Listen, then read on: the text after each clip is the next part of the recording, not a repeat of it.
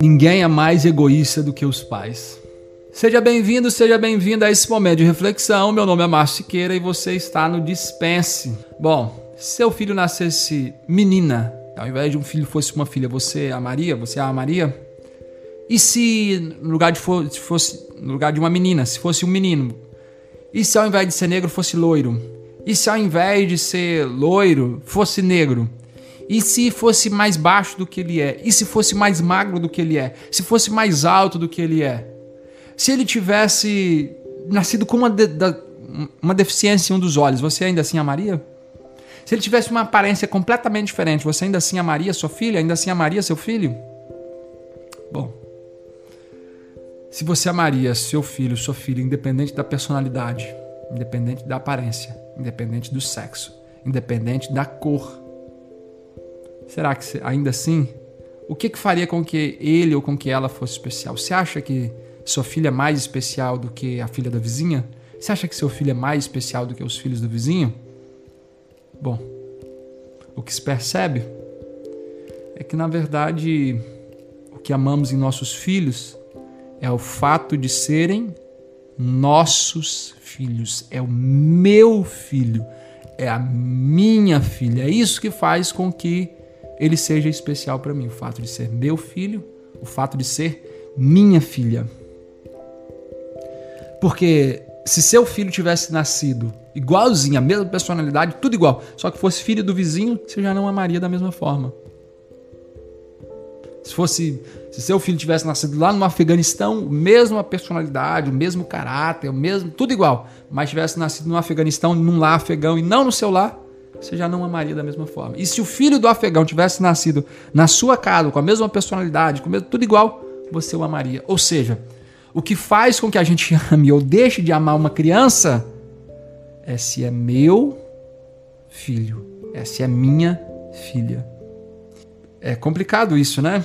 É complicado isso, porque a gente, é, talvez o que a gente tem de mais intenso seja o amor de um pai, ou o amor de uma mãe, você, por exemplo, deixaria seu filho com fome para dar de comer a outra criança? Agora, você deixaria a outra criança com fome para dar para seu filho comer? Será que seu filho é mais especial do que essa criança? Será que sua filha é mais especial do que ela? Se tivesse que apertar um botão, em um botão você mataria 10 crianças do mundo. E o outro botão que você apertasse mataria o seu filho. Qual dos dois botões você apertaria? Conversa pesada, né? Bom, aí a gente vai percebendo que pouco ou nada tem a ver com eles, mas tem a ver com a gente, tem a ver comigo, tem a ver com a dor que me causa ver o meu filho chorar, com a dor que me causa ver o sofrimento dele. Então o que nos toca não é do outro, é nosso. O que nos toca não é do outro, é nosso. Aquele, aquele negócio que te irrita tanto não tem a ver com o outro, tem a ver com você. Fala muito mais sobre você, as pessoas que você odeia, do que sobre elas. Então, nós nos preocupamos muito mais com aqueles que são parecidos com a gente. Eu estava lendo uma matéria e é para, para, parecia a matéria de um, de um homem de 30 anos, uma idade parecida com a minha, com uma criança de 3 anos que estava é, fugindo de um cão. O, o, homem foi falar com o dono do cachorro, reclamando que o cachorro estava é, perturbando a vizinhança, e esse cachorro ele sai e ataca é, esse pai e esse filho. Essa matéria, quando eu li essa matéria, me subiu um negócio, porque é, eu gosto de cachorro, mas eu tenho lá os meus receios com o cachorro. O homem tem mais ou menos a minha, a minha idade, tem um filho mais ou menos minha, da minha idade, está sendo atacado por um cachorro. Enquanto mais parecido você é com a matéria que está sendo passada, mais a matéria te afeta. Então vamos imaginar que você é uma mulher de 40 anos e tem duas filhas. E aparece a matéria de uma mulher de 40 anos com duas filhas que foi morta você se coloca muito mais na história, porque a história é muito mais parecida com você. Então o que nos toca não é do outro, é nosso. A exemplo disso, você tem pesquisas que apresentam que juízes que possuem filhas são muito mais rigorosos com estupradores do que juízes que têm filhos. Então, se eu sou um juiz e tenho uma filha e vou julgar um estuprador, eu dou, dou uma pena para ele muito maior do que se eu fosse um juiz e tivesse um filho. E esse é o motivo, por exemplo, por que uma explosão lá na, na Nigéria ele não repercute um terço de um ataque que acontece em um café francês. Porque o que está acontecendo lá na Nigéria é muito longe e as pessoas que vivem na Nigéria elas vivem de forma muito diferente da minha vida. Por isso que, por exemplo, coisas que acontecem na Europa, coisas que acontecem. É, enquanto mais parecido for a gente pensar que é a pessoa da matéria, da notícia, mais essa, notícia, essa notícia repercute. Então, se tem uma pessoa com configuração familiar igual a minha, que passou por uma situação, essa é, a, é, é o tipo de caso que eu vou dar mais atenção. Porque o que nos toca não é do outro, é nosso.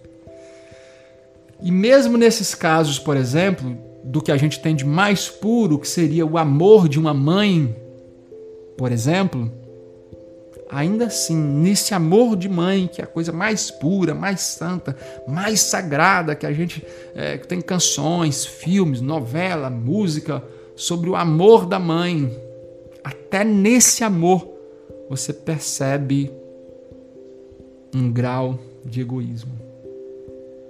Sabe por que eu não gosto que meu filho fica doente?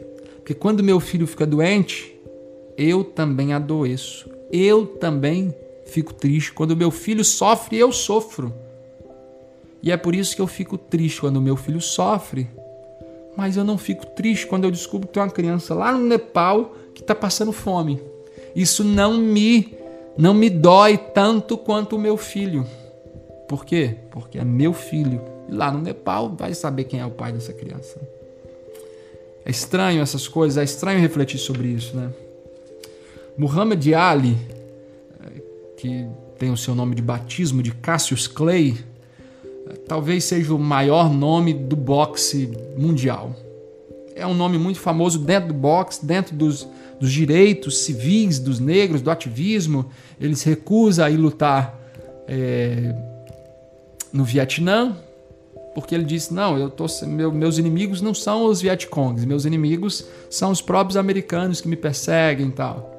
Ele se converte ao, ao se torna um muçulmano e aí assume o nome de Muhammad Ali, se tornando um dos campeões dos pesos pesados mais jovem da história, um dos campeões. E ele tem uma frase que ele vai que é muito famosa, que é voe como a borboleta e pique como a abelha. Ele falava isso porque ele se movimentava muito no ringue. Ele saltava muito para frente, para trás, para frente, para trás. Ele se movimentava muito mais do que os seus oponentes.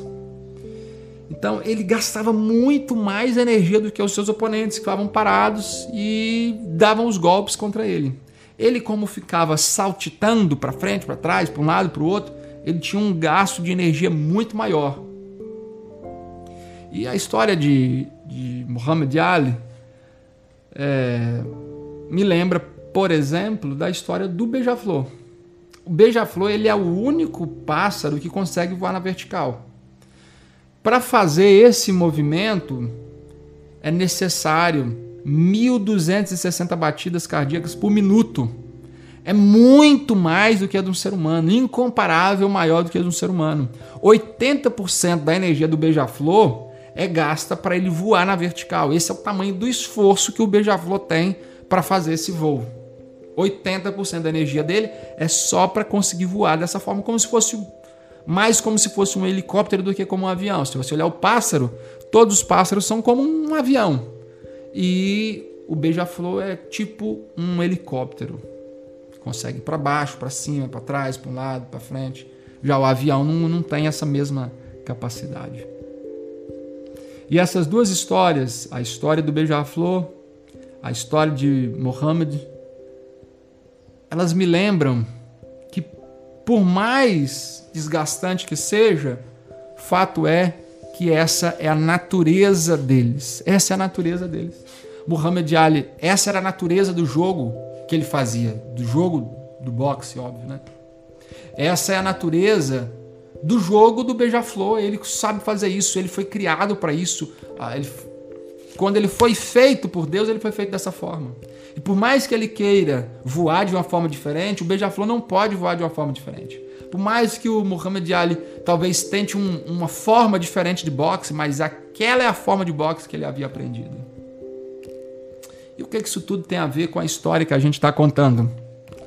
Sobre uh, o amor paterno, materno e talvez a raiz que existe por trás dele, que seria o egoísmo. É que a gente também não pode mudar a nossa natureza. Você é pai, você é mãe, mas ainda nós somos egoístas. Claro que a gente está disposto a se entregar pelo filho, é verdade. Mas talvez apenas pelo fato dele ser o seu, o meu filho. Pode por acaso um homem que é negro, ele mudar a cor da sua pele? Ou pode um leopardo tirar suas manchas? Se isso fosse possível, vocês que só sabem fazer o mal também poderiam aprender a fazer o bem. Quando Jeremias escreve essas palavras, não tinha Michael Jackson, ainda não tinha esse, esse, esse negócio dele. E ele está ele tá trazendo esse questionamento. Um leopardo ele não pode trocar sua mancha, não pode tirar suas manchas, não, vou fazer pintar de zebra. O leopardo não tem condição de fazer isso. E o ser humano, na época de Jeremias, também não tinha condições de mudar a sua cor.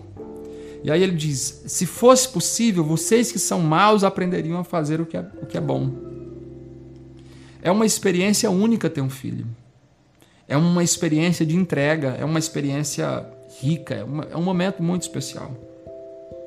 Mas mesmo nesse momento especial, ainda assim você percebe um grau, um teor, um, uma força de egoísmo por trás dessas coisas.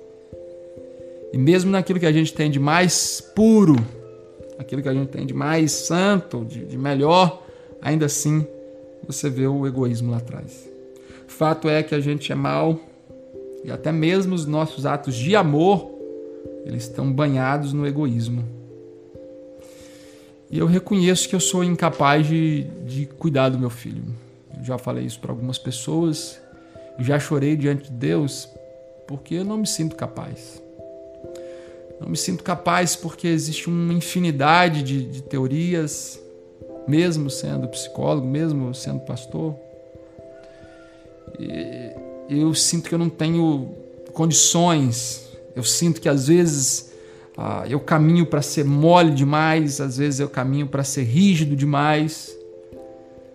Mas me parece que esse não é o plano de Deus para a criação do meu filho. Eu não tenho condições, eu não sou capaz, eu não tenho poder, eu não tenho força, eu não tenho sabedoria. Mas eu conheço alguém que tem. Eu conheço alguém que tem. E aquele que é bom demais para fazer algo de mal, aquele que é sábio demais para cometer um erro, é o mesmo que está disposto a te ajudar nesse processo de criação dos seus filhos. É o mesmo que está disposto a te ajudar a cuidar da sua filha, a proteger os seus filhos, a estar do seu lado, a caminhar com você, a andar do seu lado nesse momento difícil, nesse momento complexo, que é a criação de um filho, até mesmo porque os erros que eu cometo com o meu filho em grande medida, serão, será a perspectiva que ele vai ter de Deus. Se eu erro com meu filho, ele vai, vai pensar: não, Deus é um cara rígido. Deus é um cara. É, é um Papai Noel que está aqui só para me agradar. E Deus não é nenhuma coisa nem outra. Se você sente que você também precisa de sabedoria, sente que precisa de sabedoria, Peça a Deus que Ele a todos dá liberalmente. Talvez eu estou falando para alguém que tá, teve uma criação difícil, teve uma criação complicada e agora está se perguntando como é que vai fazer sobre o filho, sobre a filha. Deus está disposto a te dar sabedoria. Deus está disposto a estar do seu lado. Ele está disposto a te ensinar uma forma melhor para você criar a sua filha, para você criar o seu filho. Por que então não pedir a Ele essa informação? E eu tenho certeza que Ele estará com você e que Ele estará conosco. Processo difícil, mas é um processo possível pela graça de Deus.